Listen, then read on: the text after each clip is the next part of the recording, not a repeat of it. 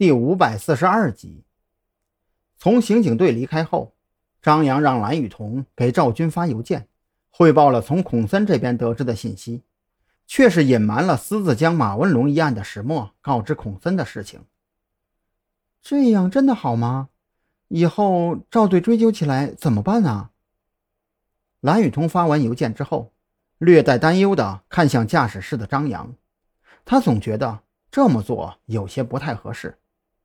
得了吧，你以为老狐狸会在乎这个？张扬对此看得非常透彻。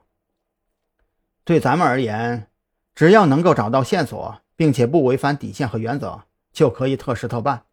说白了，按照现在的情势发展下去，这部分资料早晚是要共享的，不过是时间问题罢了。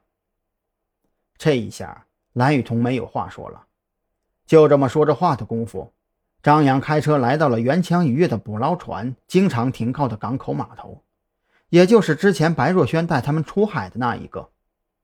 将车子停在距离码头不远处的停车场，二人戴着帽子和墨镜，一副游客的模样，在附近随便转悠了一圈，却没有发现任何写着 YQ 字母开头的渔船，不由得忽然想起孔森曾经说过，元强渔业的捕捞船一般都是深夜时分靠岸卸货。先找个地方歇着，咱们今天晚上轮流盯梢，发现有渔船进港就叫醒对方。张扬当即做出了决定，今天晚上先在港口看看情况，如果在港口实在找不出袁强渔业的问题，那就找白若萱帮忙弄一艘快艇，明天远远的跟着渔船出海，瞧瞧他们到底在搞什么名堂。蓝雨桐对张扬的建议非常认同。他昨晚看资料到凌晨，从刑警队出来之后，一直都在犯困。两个人就近找了家宾馆，宾馆老板是一个三十多岁的男人。他看着面前二人，表情越发古怪的说出一句：“不好意思啊，就剩下一间双人房了。”双人房是两张单人床那种吗？张扬还没有反应过来，寻思着。反正有的睡就行了，补个觉而已，哪有那么多讲究啊？全当是省经费好了。啊，对，不过床可以拼起来。老板的笑容更加古怪起来，颇有些猥琐大叔的风范。这一下，蓝雨桐脸上有些挂不住了，有意转身出去重新找一家，却发现张扬已经麻溜的付款拿到了房卡。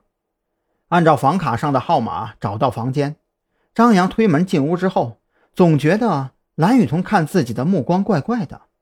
为了养足精神支撑晚上的监控，他也没有多想，随便洗了把脸就睡下了。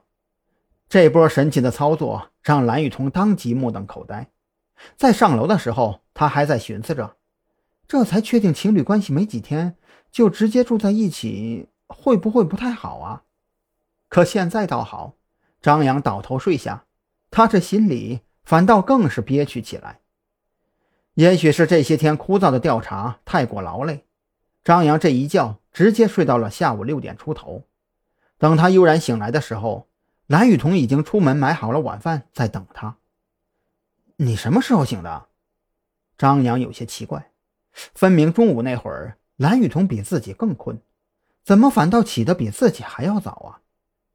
问什么问？赶紧吃饭！蓝雨桐没好气的丢给他一个白眼，心里暗自嘀咕着：这家伙要不是遇到我，肯定会孤独一辈子。